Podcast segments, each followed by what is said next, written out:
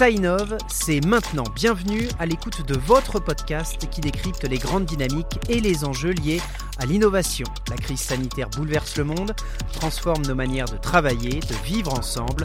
L'innovation, c'est la clé pour se réinventer demain. Dans ce dernier épisode de la série, accrochez-vous, nous allons faire un bond dans le futur avec l'un de ceux qui imaginent l'avenir du monde, de nos sociétés. Plongeons ensemble dans l'univers de la science-fiction. Ça innove, un podcast présenté par l'Agir Carco, acteur de référence de la retraite. L'Agir Carco et les groupes de protection sociale innovent au service de tous, partenaires, bénéficiaires, mais aussi leurs propres collaborateurs. Un de leurs experts vous expliquera comment l'Agir Carco se projette dans le futur pour assurer un équilibre financier et donc les retraites de demain. Nous sommes en 1865 quand un écrivain français publie un roman d'aventure qui raconte un voyage dans l'espace. De la Terre à la Lune, l'une des œuvres principales de Jules Verne, imagine les innovations techniques qui rendront possible cet exploit dans le siècle suivant. Et eh bien un peu plus de 100 ans plus tard, ce qu'il avait imaginé se réalise en 1969, avec la mission Apollo, l'homme pose un pied sur l'astre lunaire. Autre exemple, avec ce qui est probablement l'un des tout premiers romans de science-fiction, l'histoire d'un être humain créé à partir de morceaux de cadavres, Frankenstein ou le Prométhée moderne est publié en 1818, écrit par Marie Shelley, et il préfigure ce que sera deux siècles plus tard la transplantation d'organes. Il s'agit là de prolonger la vie, pas de créer un être humain complet, mais cet imaginaire offre une vision de ce que sera plus tard la médecine moderne. L'auteur de science-fiction puise donc dans la réalité scientifique du moment pour essayer de déterminer ce que pourraient être de nouvelles inventions dans le futur. Gilles Pestre, directeur technique et directeur de l'audit des risques et du contrôle à l'Agir Carco, est l'expert de cet épisode. Mais d'abord, je vous propose d'écouter l'écrivain de science-fiction Philippe Curval, l'un de ceux qui a lancé la science-fiction en France dans les années 50.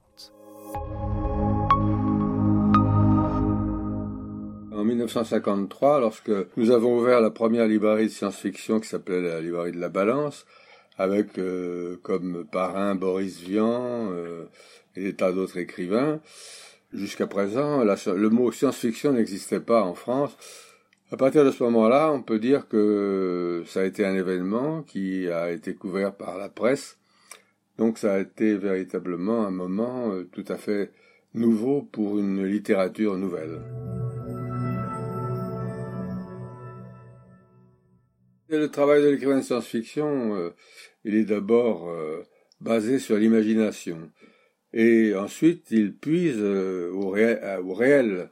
Donc en lisant en permanence des revues scientifiques, et puis s'informant à travers le monde de tout ce qui se passe dans l'innovation, dans l'avancée de technologies nouvelles, il est évident qu'en accumulant toutes ces informations, et, en faisant preuve d'imagination, on arrive à synthétiser des idées qui ne sont pas encore euh, nécessairement apparues dans, la réalité. On essaye de montrer comment, en choisissant telle ou telle direction par rapport aux innovations et aux transformations qu'elles peuvent se produire, on aboutit à des sociétés tellement différentes que le lecteur doit choisir si il euh, trouve que celui-là lui correspond. Et donc, si vous voulez, par là, la science-fiction peut ouvrir des perspectives au lecteur et donc à la société en général.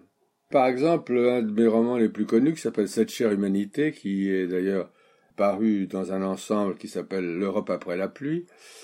Il se trouve que je l'ai écrit en 1973 et qu'il est paru un peu plus tard. Et dans ce livre, euh, par exemple, alors qu'Internet n'existait pas, le vote des gens est électronique, alors que cette époque-là, personne ne votait de cette façon-là et que même il n'y avait pas les moyens techniques et technologiques de le réaliser. Par ailleurs, mes, mes personnages ont des, des montres, bracelets qui sont exactement ce que sont devenus les watch par la suite et donc permettent de communiquer à travers avec ces montres euh, dans le monde entier donc alors qu'internet n'existait pas donc si vous voulez ce sont des innovations personnel que personne ne pouvait percevoir dans la, réalité. l'écologie qui a commencé à apparaître dans la science-fiction dans les années 50, alors qu'auparavant c'était quand même le progrès scientifique d'abord qui régnait en maître sur le futur. À partir d'un moment, certains écrivains euh, américains, euh, anglais et français se sont interrogés justement sur euh, comment allait évoluer la Terre avec ce, cet accroissement absolument prodigieux de la population. C'est quand même extrêmement traumatisant pour un écrivain de science-fiction de voir ce que produit cette prolifération de l'humanité qui évidemment épuise les ressources planétaires. Dans mon dernier roman, justement, euh, qui s'appelle Le paquebot immobile, qui paraîtra au mois d'octobre, si vous voulez, j'ai imaginé une utopie tout à fait extraordinaire. C'est-à-dire qu'aujourd'hui, on sait que dans le Pacifique euh, Nord, il y a une accumulation de, plastique euh, qui est absolument effroyable. Et j'ai imaginé qu'un un groupe de libertaires, d'athées, de gens qui sont totalement pacifistes, convainc l'ONU de leur donner ce territoire pour en créer un nouveau continent. Et donc, à partir d'une technologie extrêmement poussée, ils euh, transforment cette euh, amas de plastique et de déchets en une véritable terre sur laquelle ils instaurent euh, une véritable civilisation totalement différente de celle que nous connaissons, c'est-à-dire une civilisation utopique où l'argent n'existe pas, où les rapports humains sont extrêmement pacifiques, où euh, la réflexion sont d'abord le principal argument pour les gens de vivre, et surtout ils ont euh, des possibilités de jouir de la vie d'une manière extraordinaire que n'ont pas actuellement aucun pays dans le monde. Mais vous voyez, donc là j'ai imaginé un monde absolument parfait et que je décris dans le détail qui est basé, si vous voulez, sur l'innovation technologique et la possibilité de vendre au monde entier des brevets qui permettent de vivre dans une société extrêmement équilibrée et pacifique.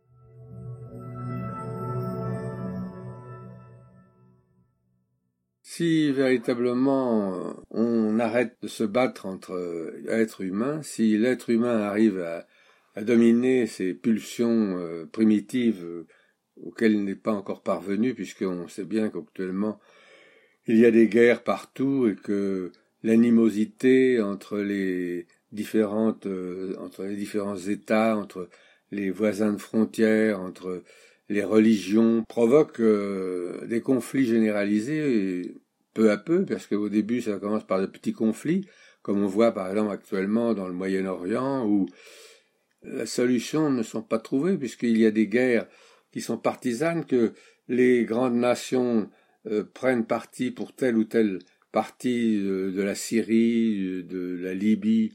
Il arrive à un méli-mélo absolument épouvantable entre les Russes, les Chinois, les Américains, l'Europe. Par exemple, à propos de la Libye, on ne sait pas qui défend qui, qui provoque, qui donne des armes à qui. Donc, si vous voulez, tant qu'on n'aura pas arrêter cette folie humaine qui consiste à produire des armes et à en inventer de nouvelles de plus en plus traumatisantes et de plus en plus dangereuses, et à essayer de maîtriser les révolutions qui, qui se produisent actuellement euh, dans la plupart des, pays du Moyen-Orient, tant qu'on n'arrivera pas à maîtriser cette folie humaine, on n'arrivera pas véritablement à transformer l'humanité, à l'apaiser, à la rendre euh, ce qu'elle devrait être, c'est-à-dire euh, un monde d'harmonie, puisque nous vivons dans une planète absolument exceptionnelle, d'une beauté extraordinaire, avec des océans, des terres, des côtes, des rivages, des, forêts, sublime. Il faut absolument qu'il y ait une grande réflexion de la part de l'humanité sur son propre devenir. C'était Philippe Curval, pionnier de la science-fiction en France. Comment les acteurs du monde de la retraite se projettent-ils dans les dizaines d'années qui viennent? Eh bien, grâce à des scénarios à horizon de 15 à 50 ans. Là, l'imaginaire n'a pas sa place. À l'Agir Carco, une équipe d'une vingtaine de personnes utilise des statistiques pour envisager l'avenir. L'idée, c'est garantir l'équilibre financier du groupe et ainsi les pensions de retraite des 13 millions de retraités affiliés à l'Agir Carco et des 43 millions d'assurés cotisants ou ayant cotisé à l'Agir Carco. C'est la responsabilité de Gilles Pestre, directeur technique et directeur de l'audit, des risques et du contrôle, proposer des scénarios aux partenaires sociaux et aux responsables politiques pour les aider à prendre les bonnes décisions. Nous, on est plutôt une entreprise. Alors une entreprise qui n'a pas d'actionnaire, mais une entreprise qui doit gérer ses recettes et ses dépenses et qui doit les équilibrer à long terme. Il faut que cette entreprise Agir Carco soit pérenne sur des dizaines d'années. Au fond, le sens de la gestion de la retraite, c'est quoi? C'est demander à un certain nombre de millions de gens qui sont plus ou moins jeunes, plus ou moins matures, de consacrer une partie de leurs revenus qu'ils pourraient utiliser par ailleurs en disant, voilà, au lieu de, vous, en, servir pour vous-même directement, vous vous en servez pour payer les retraites de gens plus âgés que vous, sachant qu'un jour, c'est vous qui serez plus âgés pour, euh, à, votre tour, bénéficier de ça. Nous prenons des engagements très longs vis-à-vis des salariés français, et il faut que, à travers nos décisions de pilotage, on puisse apporter l'assurance que le monde changeant, la Carco sera toujours là. Donc, euh, il faut qu'on construise ces hypothèses de façon à ce que, un, les décideurs politiques puissent prendre des décisions, et deuxièmement, il faut que nos scénarios soient faits de telle manière et que leurs décisions soient prises de telle manière qu'ils ont suffisamment de marge pour les années à venir pour que s'ils ont besoin de changer la trajectoire de, de, la retraite, ils puissent le faire sans être le mur, sans être juste au bord d'abîme. Vous voyez ce que je veux dire? C'est que il faut qu'on leur donne une capacité d'anticipation suffisante et que eux gardent des marges de manœuvre suffisantes à travers les réserves financières qui sont gérées par le régime, pour que si jamais, exemple Covid cette année, si jamais il y avait une inflexion très forte de l'économie, qu'ils ne se retrouvent pas devant l'abîme, c'est-à-dire à baisser la retraite ou à faire des choses comme ça.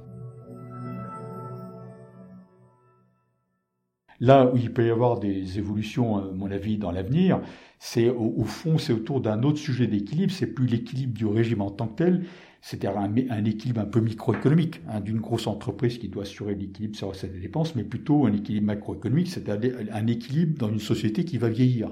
Et cette évolution et ce vieillissement de population qu'on a observé dans les pays développés, déjà aujourd'hui et encore plus demain, il va se produire à l'échelle planétaire.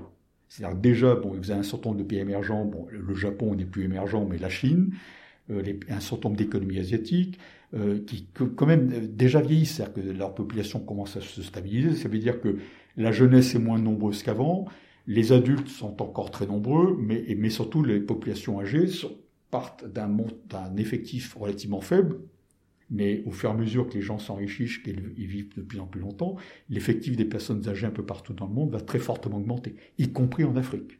Logiquement, même en Afrique, qui est un continent extrêmement jeune, il n'en demeure pas moins que les générations jeunes très nombreuses aujourd'hui, à la fin du siècle, ils seront tous âgés. Ils auront tous, ben forcément, mécaniquement, ils ont tous plus de 60 ans. Sauf que si vous faites le compte, à, la fin du siècle, si on suit le scénario central démographique de l'ONU, on ne sera pas très loin de 3 milliards de gens qui, qui ont plus de 60 ans. Et là, on aura une situation, même qu'on commencera à observer dès les années 2050, qu'on n'aura jamais vu dans le passé. Ce qu'on a vu pour le moment, c'est énormément de jeunes, avec tous les problèmes que ça génère, parce que ce sont beaucoup, notamment des jeunes hommes qui sont un peu en conflit, et donc euh, bah, ils font des soldats, des guerriers, des terroristes, tout ce que vous voulez, mais ils vont vieillir un jour.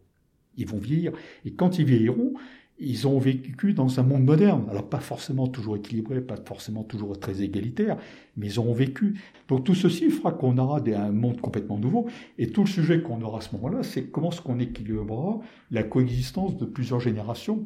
Ça posera la question des transferts de revenus, puisque un retraité, c'est quelqu'un qui est supposé être inactif au sens salarial ou productif, encore que il produit certainement des choses, mais sur un autre plan. Mais comment est-ce que les revenus et les patrimoines se partageront entre ces générations? Ça, c'est un vrai défi. Et euh, les, régimes de retraite euh, en tout genre sont partie prenante à cette évolution. Ça pose une autre question, c'est, même le mot retraite. Vous voyez, quand vous prenez le mot retraite, on, a encore des réflexes 20e siècle. C'est-à-dire que le retraité, c'est quelqu'un qui est âgé, fatigué, usé. Hein, la plus, quand il y a une époque, la plupart des gens, ils avaient été quoi? Agriculteurs et ouvriers ou artisans. Quand ils arrivaient à 60-65 ans, ils étaient usés. Quoi. Et puis l'espérance de vie n'était pas tellement plus longue. Donc le nombre de retraités est faible. Et les gens qui étaient en retraite, bah, ils étaient vieux et donc ils se retiraient.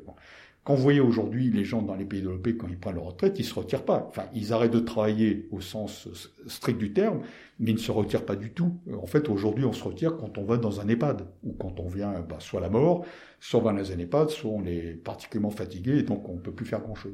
Mais quand vous prenez un retraité un peu, je vais dire standard, qui a 65 ans, même 70 ans, un peu plus, ils sont très actifs, mais dans d'autres domaines. Et donc, euh, probablement, la question qui se posera pour les retraités, ou les, seniors, c'est comment est-ce qu'ils participeront à la vie économique et sociale dans les décennies futures. Et là, c'est une innovation, mais qui qui se situe pas sur. Peut-être que la technologie sera contributrice dans un sens, bon, je ne sais pas lequel, mais c'est surtout ça le problème qui se posera. C'est-à-dire que euh, sur une planète qui va vieillir, forcément, euh, les équilibres entre les générations vont se poser différemment. Vous venez d'écouter le dernier épisode de Sainov, le podcast qui vous parle des grandes dynamiques et des enjeux liés à l'innovation. Merci d'avoir pris part à cette aventure. Merci au groupe de protection sociale, Apicil, Clésia, AG2R La Mondiale, B2V, IRSEM et Audience de nous avoir ouvert leurs portes et présenté leurs innovations. Merci aux scientifiques, chercheuses, écrivains d'avoir décrypté pour nous ce que signifie innover dans différents domaines. Et encore une fois, merci à vous d'avoir écouté ce podcast, une série proposée et produite par l'Agir Carco, acteur de référence de la retraite. N'hésitez pas à noter l'émission, à nous laisser des commentaires, on a hâte de vous lire et à bientôt pour découvrir ensemble de nouvelles innovations.